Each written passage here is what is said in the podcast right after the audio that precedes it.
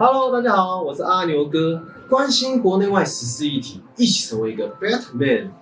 最近啊，真的可以说是一个多事之秋了，不只是国际之间的大事特别多啊，就连我们台湾的内部也有吵得沸沸扬扬的议题。最近在电视上可以看到，有一些人在玩锁链啊、叠罗汉啊、勒脖子之类的。你以为这是什么样新型的擂台竞赛节目吗？没有哦，这是我们立法院。那这一次又闹了什么事情啊？究竟是发生什么事情了呢？在六月二十二号的时候，总统府就公布了二七位监察委员的提名名单。而在民进党里面被视为重要人物的花妈陈菊，成了总统提名的新任监察院长，并且宣布退出民进党，以维持监察机关的中立形象。这个举动引起了社会上的一阵讨论啊！其中国民党就喊出了拒绝酬庸、撤换陈菊的十一口号，而且在二十八号的时候占领立法院的议事台，并且说要占领个三天三夜。哎，这可不是要跟张惠妹开演唱会哦。而是要阻止立院开会通过同意的提名，最后到了二十九号，大概占领了二十个小时就退场了。那么国民党宣称要强力阻止这次的提名，看来这次的监察院应该是挺重要的喽。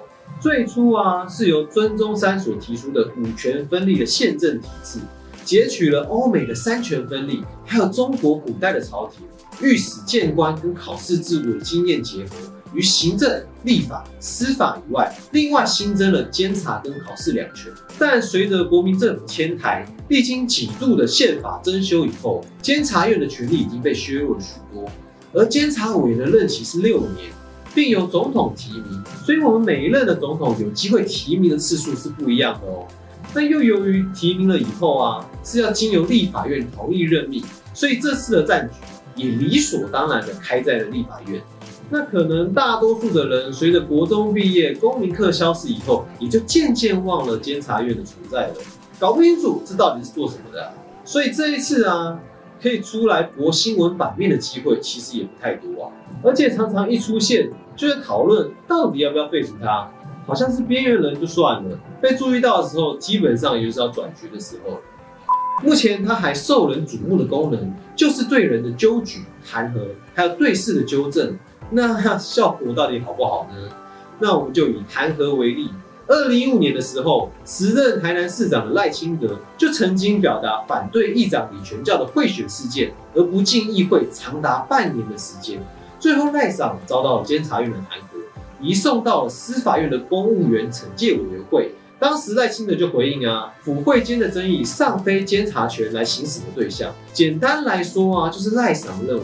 监察院没有这个权责管他啦，而后赖清德其实也没有遭到停职的处分哦，而且在二零一六年的时候啊，李全教也因为双重贿选案而遭到了高等法院判决当选无效，这个事件就凸显出了监察院可以行使的职权的范围啊，其实非常暧昧的，他能不能对民选的地方首长提出调查呢？而且后续的相关审判解释仍然是由司法院所处理的。那监察跟司法之间的分界又在哪里呢？以一般民众的角度来看呢，现在的监察院好像也没有什么特别的用处。很多被调查的案子，如果情节不是很严重，可能就是来自上级的惩处，还有改善报告的提出。当然，情节重大者也会进入司法程序。这个时候的监察院就像一只会通报的看门狗一样，感觉就是在替司法院打酱油的。不过呢，在宪法上。目前的监察院仍然是国家名义上最高的监察机关，而且行使职权的方式是攸关一些行政体系的惩处，还是握有一定的权力。这就介于有跟没有之间的存在一样，可谓是薛丁格的监察院了。这次陈菊被提名为监察院长，反对党国民党就喊出了口号，拒绝政治酬庸，撤换陈菊，又认为陈菊过往在主持高雄的市政期间，有许多被监察院调查的案子。所以不适合担任监察院长。还有马前总统的办公室发言表示，监察院长的人选应该是超出党派以外的。国民党前主席朱立伦则在脸书表示，监察院不能求援监裁判，总归他们提出的三个症结点。政治酬庸一般应该是指一种利益交换的情况，你是支持我的人，我就给你一个位置。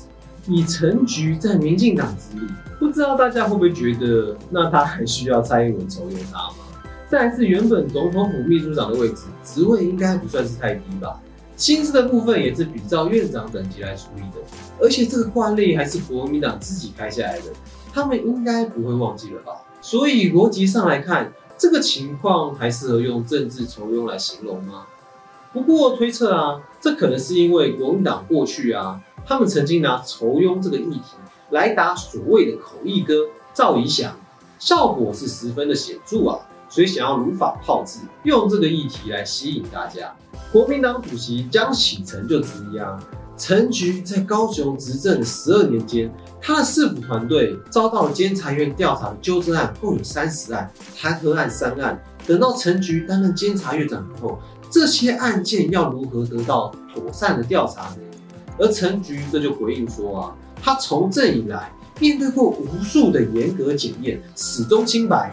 除了美丽岛事件的六年黑牢，他的一生从未被司法审判，也不曾遭到弹劾。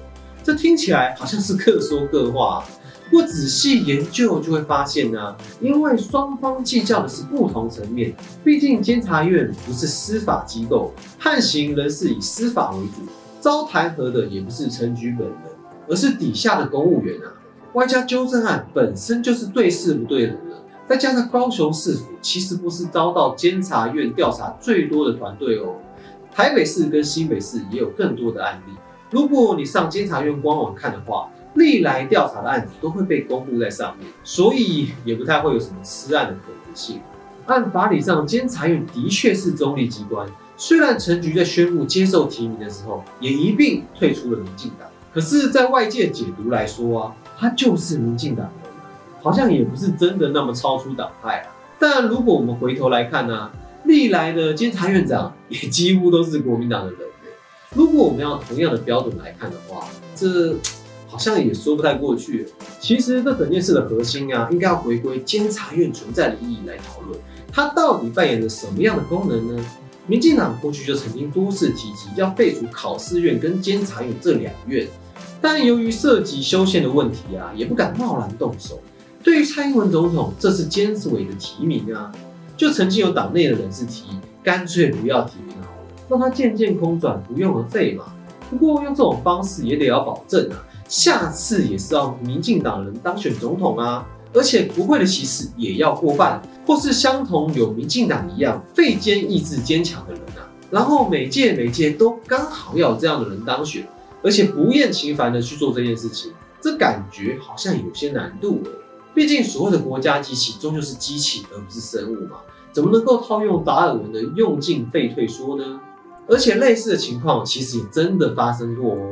二零零四年的时候，时任总统陈水扁提名的监察委员就遭到当时立院泛蓝阵营的杯葛，最后监察院就在没有监察委员的情况下过了三年啊，直到司法院释宪，要求立法院要处理。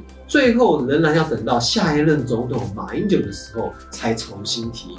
这个事件呢，也凸显出监察院似乎就是一个空的四年，好像也没有什么差别的院了。真可谓拥有时不会珍惜，失去时也没感觉，真是堪称边缘的极致啊！那现阶段来看啊，直接废除监察院的可能啊，似乎暂时也是不太容易达成的。推测目前蔡总统的安排啊。是不是有意要让监察院往转型人权机构的方向去发展？因为陈菊既是被提名的监察院长，又是第一届国家人权委员的主委，其中还有七位身兼委员的监委提名。那这样监察院的未来又将会如何走向呢？最后，我们想邀请大家一起来思考几个问题：一，你认为监察院应该继续存在吗？又为什么呢？二，如果监察院继续存在，它的发展又该如何发展呢？往人权机构的方向转型适合吗？三，这次的争议在立院子的闹剧以外啊，有好好的被讨论的机会吗？究竟要如何看待我们现行的宪政体制运作呢？欢迎你在底下留言跟我们分享你的看法。如果我们有什么不足的地方，也欢迎在底下补充说明。让我们一起打造一个更好的公民社会吧！一起成为一个 Batman。